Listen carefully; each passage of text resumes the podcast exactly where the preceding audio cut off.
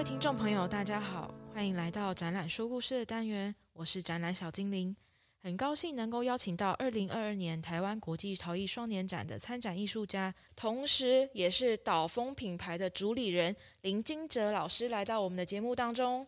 林金哲老师毕业于国立台南艺术大学应用艺术研究所陶瓷组，也曾经在美国、芬兰等地驻村。老师的作品曾获得二零一八年南岛国际美术奖的荣誉奖，同年也入选伊丹国际工艺奖。老师目前居住在台东，并且也在台东落地生根创作。那我们今天非常荣幸能够邀请老师来到节目当中，跟我们分享这次双年展的参展作品和老师一路上创作的心路历程。那我们就非常欢迎老师。大家好，我是金哲。老师这次展览的作品是《吃福卷》。烟这件作品可不可以跟我们介绍一下啊？我刚刚念前面那个是排湾族的，对，排湾族的母语，母语哦，嗯，就是它其实 “chifurjit” 这个字就是排湾族里面的烟这件事情。然后其实我接触排湾族的部落，其实前前后后十几年，那我一直跟着他们的部落的青年一起做很多事情啊。那其实我会发现，在部落里面烟这件事情是很重要的。不只是大家提到排湾族，就会想到哦，排湾族有排湾族传统的陶壶这件事情。嗯，那陶壶为什么是黑色的？它就是因为它放在以前的屋子的偏上方，然后他们每天都会生火，那那个火会慢慢的把所有的器皿熏得很黑很漂亮，这样，而且加上黑，它代表的是一个尊贵，然后它代表的是一个身份，所以他们是很喜欢黑色的。那间接的就会影响到我在看器皿这件事情。后来我自己的作品发展就会变成，就是用现在的设备去做高温熏烧。那我觉得对我来讲，它烧出来的那个黑是有温度的黑，那也很符合我透过在部落这几年的经历之后，去影响到我自己在不管是美感上也好，或者是我自己的想法也好，它都影响到我想要用烟这个元素去放在作品里面。那烟在台湾族来说，是因为他们有部落的有一些什么？祭典需要去烧东西，还是是怎么样生活？就是会跟这个烟有接触。对，就是其实，在部落里面，只要部落有发生事情的时候，他们就会升起狼烟，他会刻意去有很明显的烟。那对跑完组来讲，这个烟这样上去啊，它有点像是说，这些烟会带着我们的身体的体味，然后到天上去，让他们的祖先知道哦，现在发生什么事情了。所以不单只是部落的人会知道哦，现在有事情了，甚至也是一个跟祖先连接的方式。了解，老师要不要再多介绍一下这次的展览作品？因为还有结合了台湾族的藤编。对，就其实这一次的展览，我有点像是说回到一个出发点，就是为什么我会开始做 Chifurjit 这个系列。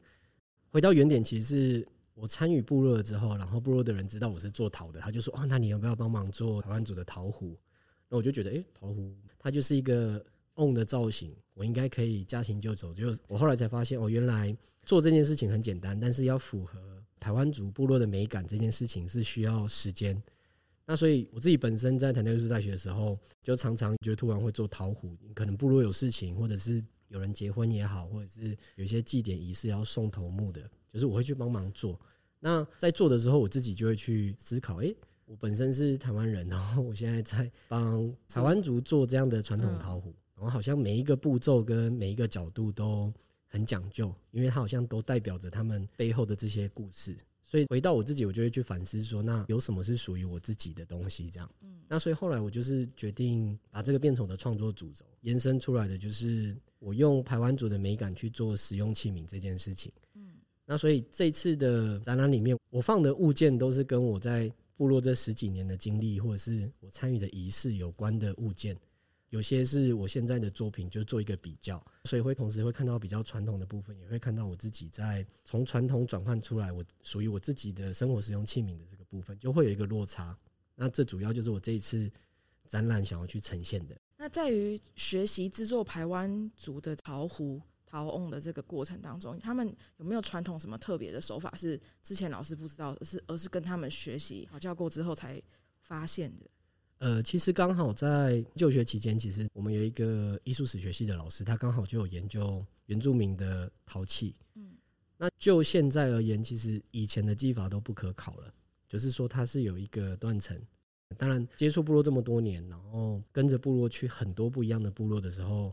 我反而觉得在这过程里面，我不断的去寻找一些故事，然后那些故事跟陶壶的连接，会让我觉得我学到很多。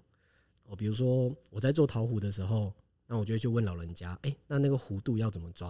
然后他就会说，你就看那个女生的胸部啊，弧度很漂亮啊，你的陶壶的角度就应该要这样子抓。我就觉得哦，原来他们是这样子去看，然后甚至陶壶里面有公壶有母壶，那怎么去判断？然后他们就会跟你讲哦，男生的那个桃壶里面会有一个喉结，就是这种，哦，原来很你会觉得很落地，然后很踏实，就哦，原来其实他们视觉上的线条可以看到，其实就是人的线条，那自然而然他就会把这个放到器物里面去，这个就会让我觉得很感动，因为呃，为什么以前的器皿的线条可以抓的那么漂亮？其实回归到人的本质上，人最喜欢看的还是人这件事情，是。对，所以自然而然这些线条就会慢慢的，我就会去想象这个部分。所以老师在做作品的时候会观察人嘛？就回到回到刚刚的问题，就的确我曾经就是问过我老婆，就说：“哎、欸，等下你先不要动一下，侧面让我看一下，这样。”然后就会说：“你确定吗？我的线条是你要的吗？”可是我觉得，其实到最后看久了之后你，你你就会，我说看久是桃虎啊，老桃虎或是什么的，你就会大概去抓到哦，原来这样的线条是他们喜欢的。那你就会不断去修正，因为其实从开始做到现在，应该有超过一百颗以上。那我自己虽然本身不是台湾族的，但我觉得我是用一个不一样的角度，就是我是院派出身的学陶的学生，然后艺术家，然后我去跟台湾族接触了之后，我透过他们的方式再重新去追溯以前的那个线条。我反而觉得这个过程一直让我觉得很有趣，但也很谦卑，因为其实我不能做太多超过的事情，我不能把它当成我自己的创作。是，因为我就会把它当成是一个一直在发展的一个 project，就是我不断的在学习这件事情。嗯，然后另外也有很好玩的故事，就像说，因为我常常会做陶，然后就会去问部落的老人家，就是说，哎，那以前的这些陶土哪里来的？那个老人家就会说，你就去看啊，那个我们去山上啊，有水路的地方，就他休息的地方，那边就会有泥巴，那个泥巴下面就是黏黏的，它就是粘土这样。然后你就会对应到。你自己的学习知识里面，就是有时候土是需要熟成，然后它的粘性有时候是因为它里面有细菌跟土的作用，它才会有粘性。嗯，我就觉得，哎，对啊，动物休息的地方，它身上就会有细菌。是，那这件事情对起来，你就会觉得鸡皮疙瘩。原来每一个老故事，它不是只是单纯的故事而已，其实它是可以跟我自己学的专业是结合起来的。嗯，然后当我不断的透过这些故事去验证很多事情的时候，那个一路累积来就会很。很很有趣，这真的是可以看见他们的生活智慧。对，但是他们是用一个很口语、很落地的方式去、嗯、去传达、去解释。是对，那我就会觉得啊，真的好险，我有遇到这些分享给我知识的耆老们也好，长辈们也好，这样。那老师有去挖土吗？其实我有挖过啦。我觉得土是一个可以去去追的，但其实，在台湾这个环境，有时候挖太多土也会被人家讲话。对，虽然现在很多人很。很喜欢做，比如说像原土计划这样的计划案，但是台湾是禁止贩售自己的国土。当然，我们很多人是直接就地就挖了，就直接拿来用了，这是也是一种创作研究的方向。那对我而言，我觉得这件事情我想要摆在我自己未来，而不是现在这个阶段，因为现在这个阶段可能我自己都还在试着把工作室整顿好，然后试着把自己的创作再成熟一点。了解。那老师还有跟台湾族学藤编吗？这有又有一个故事，就是以前我就做了一个陶壶，然后拿到部落去的时候，然后老人家看到，然后就说：“哎，金泽不行。”这样我说：“嗯，为什么不行？”他说：“那个不对，你拿过来。”这样我就想说：“哦，好，那我就把那个陶壶拿给老人家。”然后过不到可能一两个小时，老人家就把那个陶壶拿回来，然后上面已经包好一层藤了。然后他就说：“这样才不会破掉，陶壶很珍贵，要保护好它。”这样。所以其实我觉得藤在部落里面是很生活化，你到处都可以看到。比如说我们的工具，它为了让这工具更好去抓握，它就会编一些藤，然后或者是以前有一些藤篮啊这些的，然后或者是头带啊，然后你就会看到一些桃壶，它其实都会去编藤去保护。我后来去看的时候，是因为早期部落在可以酿酒的瓮这一类，他们也可以用交易的方式，但是因为陶瓷是很容易破掉的东西，对他们来讲又是很珍贵的，所以。他们会特别这样藤去保护。那对我来讲，我看久了之后，我自己就会觉得这两件事情放在一起的时候，其实它有它的美感。对我来讲，那个是不只是功能性，它其实在视觉上的美感也对我来讲是很震撼的。然后怎么讲也通啊，就是它同时又可以保护，又又好提握，然后又好看，这样是。那我自己很想学藤，我也还正在学藤当中，所以其实作品里面有藤出现，我是先选择跟部落的哥哥合作，因为我的手还没有还没有那么厉害，就是还没有熟悉到。对对对，但是我觉得也正是跟部落的人合作出来那种美感，嗯，然后我想要呈现的是道地的感觉。所以我就会觉得，哎、欸，那我跟部落的人合作，对我来讲，这也是一个我试着去传达的方式。嗯，原来还有这个故事。对对对对对。因为刚刚老师讲的时候，我还想说，哎、欸，那个老人家说这样不行，然后我想说，哎、欸，是不是他觉得不好？原来是他觉得是可以在加藤边，然后要保护这个瓮，就是老人家原来还有这一层的含义。对，然后你就会同时觉得，哎、欸，他们就是会对这个东西很敏感，嗯，然后就是会对陶瓷很珍惜。对。然后当我这样提过去的时候，他们也会说，哦，那个那么好看。一定要保护好，这样，我就觉得哦，很窝心，就是 整个气质就是 又不太一样了，我觉得就变得很很接近部落了，对啊，是因为老师这次放在我们子题是进行土地共振，我觉得在老师的创作过程当中，就是不断的在跟土地碰撞，不断在跟土地有接触，尤其是像老师是完全深入台湾族当地去了解这所有敬畏大自然的精神。我觉得我还是有刻意保持一个关系，就是比如说我在做他们的陶壶的时候，其实我就不太会放任何关于我自己的想法，我顶多就是我觉得线条上我可以调整，嗯，我觉得这样子会更贴切。但是上面的图形啊，或者是它应该要怎么样的形式，这个其实我都不会去动。所以当我想要把它延伸出来变成我自己的，不管是品牌的作品也好，或者是我自己的作品也好，我觉得还是要有一个落差。它不能直接的去挪用它，对，我觉得这一块还是会很小心。所以去看我的作品，其实我很少用到图腾，因为我觉得图腾这件事情，它就是有一个很直接的象征性。那个象征性，它背后有很强的故事，就是你一用，大家就会知道这是排湾组的。那但是这不是我的，对。所以我在做的时候，我反而是选择，因为跟他们生活很久，然后我知道关于那个烟，关于那个黑，是他们喜欢的美感。嗯我反而觉得这件事情很有故事性。因为我觉得，如果我今天是原住民身份，我觉得我可以很大方的使用啊，这就是我自己的文化。但毕竟我还是一个汉人的身份，所以我在用的时候就会特别小心。那我怎么去把部落这个东西转化？最后是用故事的，那个故事就是关于哦，台湾族他对于烟这件事情是怎么看，他对于黑的诠释是什么？那我想办法用我跟他们接触之后，我被影响的眼睛去。把这件事情放到我现在的作品里面去，所以我的器皿形式上是很简单的，但是在创作的那个背后，跟为什么要特别用熏烧这件事情，它就是因为我跟部落接触的这一块。对，了解。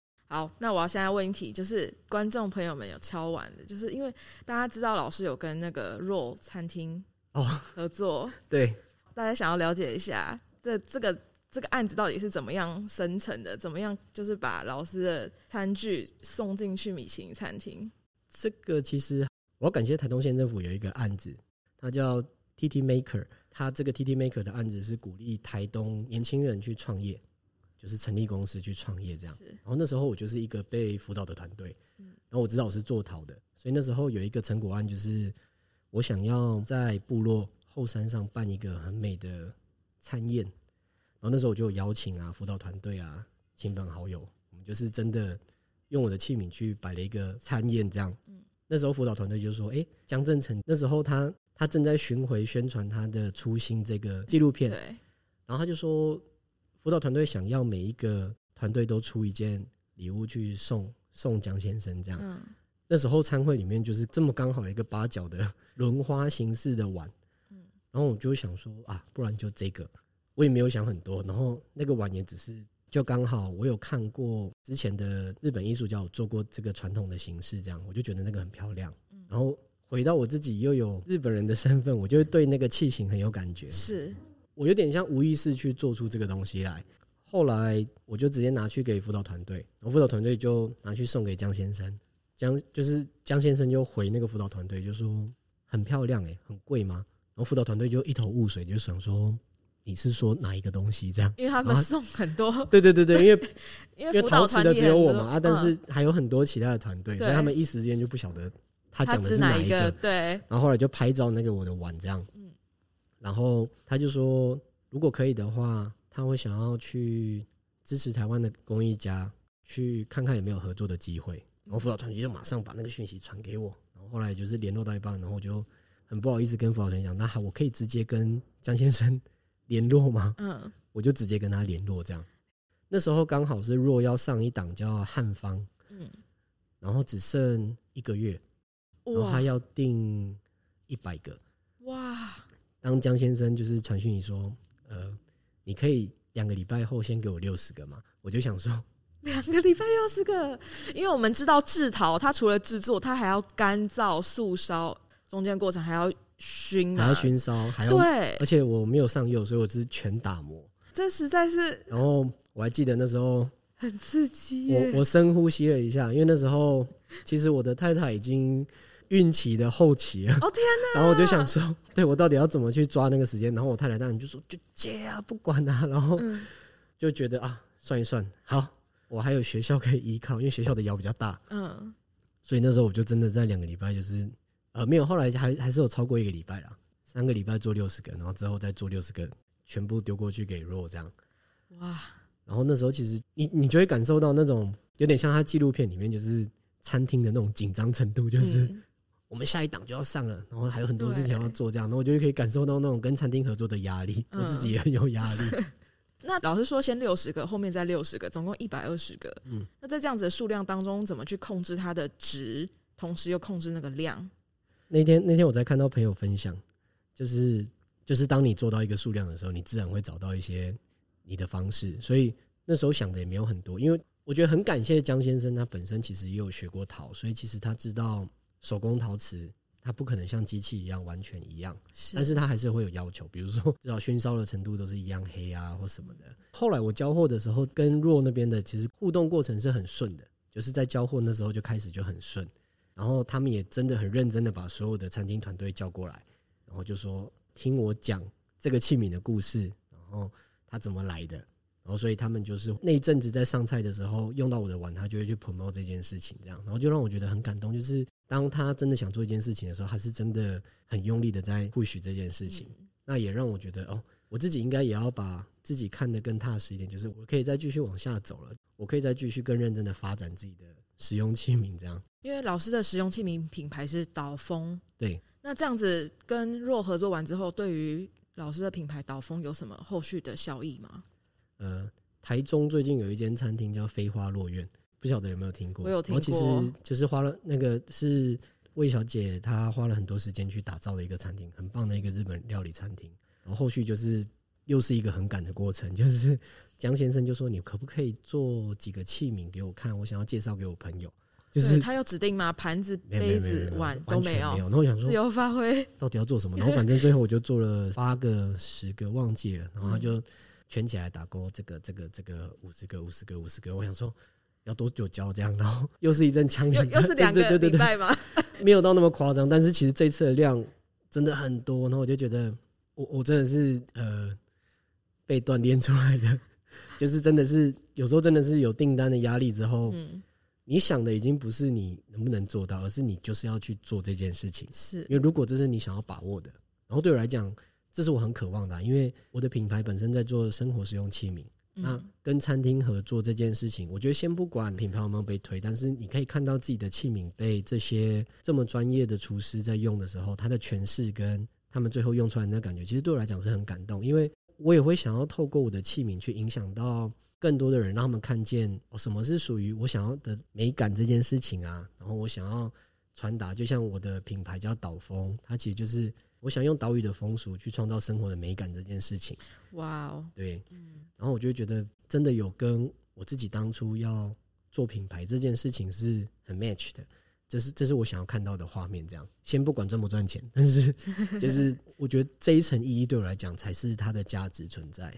那老师经营品牌，就是都是一个人经营吗？还是有团队，或者是老婆是你的最好的团队嘛？都还是我跟我太太两个人在两个人在，在处理。嗯，可是也渐渐发现，两只手有点不够，有点辛苦，有点辛苦。嗯、就是倒不是没有没有案子进来，而是我需要找到一个更更有效率的方式去生产这件事情。所以也的确就是像你讲的，就是关于团队这件事情，的确是我在未来的这一两年很重要的一个项目。了解哦，我会很好奇，老师当初怎么会想要经营自己的个人品牌，做生活使用器皿？应该就是说，我自己在创作上啦，可是我的创作其实我觉得很很不甜，就是在商业上没有那么好被接纳。就像我自己的毕业作品，可能是两百四乘三百六的大陶板。哇哦，就是我很想参加比赛哦，可是没有比赛会想要放这么大的陶板挂在墙上，一片就这么大了。分四片，所以一片是八十乘两百四，就是那时候我们学校最大尺寸的窑，可以放这个长度。然后另外一个系列的创作就是它一定要用到灯具，然后它是很小的东西，就是 极大跟极小之间。当然持续有展览的机会，我自己很开心。但我也知道展览还没有到有办法支持我自己经济的这个状况下，那我还可以做什么？然后其实回看我自己的研究所时期，虽然都是在做创作，但其实我自己。知道自己是喜欢做使用陶这件事情的，那又刚好跟部落相处很久了，所以我想要试着把我喜欢的这个熏烧的技巧去转化成一个品牌，让他可以去支持我自己的经济。那我觉得就可以很纯粹的创作，不用因为这件事情而干扰到。虽然现在的时间比较少创作，但我觉得对我来讲，两边都是我想要做的事情。嗯，对啊。那老师要怎么在艺术家的身份、创作者身份跟一个父亲、老公的身份当中，怎么样子去做到一个平衡？我我觉得最重要的是那个热忱。我自己觉得我现在这个阶段的确是相对辛苦的。嗯，就是我在学校的时候都会很期待说啊，以后我毕业之后，我就是只要单纯创作就好了，反正我就不用管什么学校琐事什么的，我就自己做自己的作品就好。但是回到生活中，其实你要面对的事情更多。尤其是进入家庭之后，我觉得沟通就很重要。我不再是去思考我自己要怎么走，而是我这个家要怎么走。嗯，我想要给孩子什么，我自己还可以做什么事情。我觉得相对来讲，创作时间就会相对琐碎。嗯，那但是这中间可以去支持自己的，真的是那份热忱。因为当展览来的时候，其实你还是只有两个选择：我要做还是不要做。嗯，那要做，你就要去承担后面的代价。是。那不做的话，会不会下一档就不来了？所以我觉得保持自己的那个热忱，跟知道自己为什么要做这件事情，真的还蛮重要的。我还记得我在念研究所的时候，那时候不断的在寻找很多不同的技法，或者是我在找我在找自己到底想要的是什么。嗯，因为我知道我之后要靠这个吃饭，就我想要靠这个吃饭这样。所以我也很开心，就是我自己的家人当然也有支持我了，这是我很大的支柱。虽然过得辛苦，但是很开心自己是一路坚持在创作这条路上。就像江振成这件事情，是我想说，我本来只是参加一个创业的计划，怎么就跟若连上线了？真的超级意外，但是是个美好的意外。对，我还记得那时候我在家里传讯息，就是快要尖叫了，就是真的哈。当初接到这个消息，真的很兴奋。因为我那个礼拜才刚看过他的纪录片，嗯，然后就传来这个重量级的讯息，我就觉得说好像离世界蛮近的，就是，嗯，好像一瞬间被拉近了，嗯，对啊，我觉得也算幸运啊，但是也很开心自己当初设定的目标有去做到，所以他才会创造出这个机会去跟江振诚先生有有遇到这样，嗯，对啊，我觉得好的作品一定都会被看见的，真的，但前提是你要坚持在那个过程里面才有机会被看到。那坚持这件事情，其实对于很多创作者来说，真的很难。那老师刚毕业之后，有什么现实的考验，或是其他的挣扎吗？我觉得一定会有啊。当你真的离开了学校之后，最先面临的问题就是你的工作室，因为做陶的人一定都会需要去面对这件事情。对，尤其是我们台南艺术大学的设备又太好，就很舍不得离开学校嘛。不会舍不得，可是你真的会想念。真的会觉得以前太傻，就是怎么不多用这样？哦、这也是我们教授不断提醒我们。嗯、当然，我那时候是很认真的用了。嗯，那你真的离开之后才发现，哦，一个要多少钱，然后还要接电，然后什么的，就是很多琐事。那这些东西都会去影响你创作的状态跟你作品的成果。嗯，以前我的窑我要用就是这么多尺寸可以用，可是你毕业之后你，你你买得起什么尺寸的窑，你的作品就会因为这件事情被影响。嗯但我觉得你可以被这件事情影响，但是你也可以去重新思考。那如果现在我有的是这些，那我怎么去调整我自己的创作方向？嗯，我自己就是毕业之后也是花了两三年的时间在调整这件事情。嗯，就是我不断的去在找我的作品可以怎么转换，那我可以用什么样的方式，甚至是像你刚刚讲的，就是好，那我发现展览我可以做的觉得很满意，但是厂家不买单，那我要怎么继续生活下去？所以那时候我在参与计划的时候，哦，我记得我那时候写那个计划书的时候，然后那些经费核销，我就觉得很痛苦，就是 就觉得怎么中文很难，就是 要怎么写，怎么开始，因为这不是我的领域，但是我知道这是我必须去面对的事情，那就只是那你要不要现在面对？那面对之后，现在回看当然是觉得，哎、欸，那个结果还蛮好的，就是有有被看见，然后可以顺利的 promote 出去。真的开始经营品牌之后，这又是另外一件事情，就是这跟学校在学的完全八竿子打不着。嗯，就是你要怎么经营这件事情，对啊。所以其实我觉得我自己在研究所的时候，我也蛮幸运，我们的教授就是张圈老师，他其实也很直接的讲，我可以教你什么是好的作品，嗯，怎么样做是一个好的创作，嗯，但经营你要自己想办法，对，因为那不是他面对的事情。回到我们这一代，好，如果我们想要生存下去，必须去面对。就我觉得我们的老师张老师，他其实就把关于商业这一块，他其实切得很开。嗯，因为对他来讲，其实你如果可以真的只靠做陶变成一个艺术家，然后生存下来，那个是最理想的状态。就创作而言，就学院毕业而言，但我也知道，不见得每个人都这么顺遂。是我自己真的觉得创作上没有那么顺，所以后来后来才会很认真的去思考，那我可不可以透过品牌这件事情去支持我创作，同时去支持我自己的。生活这样，那真的接触品牌，你才会发现这完全是学校没有教的事情。嗯，我自己就是蛮好奇，因为目前听起来好像贩售都是来自于客制订单的邀约。对，那老师有没有自己有一个展售的平台或是什么的？呃，应该是说，其实从接到弱的订单之后，就一直有点接不完。哦，了解。对对对，倒不是说真的接很多，而是真的两只手能做的，同时要抱小孩，同时要 对我懂，同时要拉身份太多了，对对对，有点。其实我自己有觉得被影响到，所以我才在重新思考，就是关于团队这件事情，我真的要开始了，这样，嗯不能再只是一个人硬干。对，因为它会影响到我接单的性质也好，或者是我自己在创作上要怎么去调整。那其实另外一个很令人兴奋的案子是，其实搬到台东，然后我们台东有一个猎人学校，就是在太马里那边部落里面。那未来可能会在那边会有一间大的工作室。我自己是蛮期待说，透过那个工作室，我可以去教陶，但是那个教陶就不是只是坐在教室里面学陶，嗯，而是可能我们去后山去挖土，有点像是它是结合文化、结合环境，然后结合陶瓷这件事情，那可能可以创造，比如说像小朋友三天两夜的陶瓷营，或者是五天四夜的，是，这也是我蛮期待的，就是说我觉得在台东发展，那我自己又是从跟部落的接触之后。让我自己在品牌上跟创作上都很顺利。那我怎么样透过这件事情去回馈给这块土地？那我觉得这就是一个很棒的我未来想要做的事情。这样太棒了，老师未来可不可以去台东拜访您？可以，可以，可以。部落不会跑掉，就是可能你回来之后搞不好盖到一半，也可能刚好盖好了。我觉得那个国小听起来很兴奋呢，我真的很想要去看看。对啊，我我自己也是没有想过啦，但是我觉得接触部落的大哥就是萨克诺大哥。我觉得他影响我很深，嗯，他把我打开来，就是不要想要只做一个小小的工作室，你要想的是以后要怎么去回馈这块土地，或者是怎么样透过你学的去交给下一代。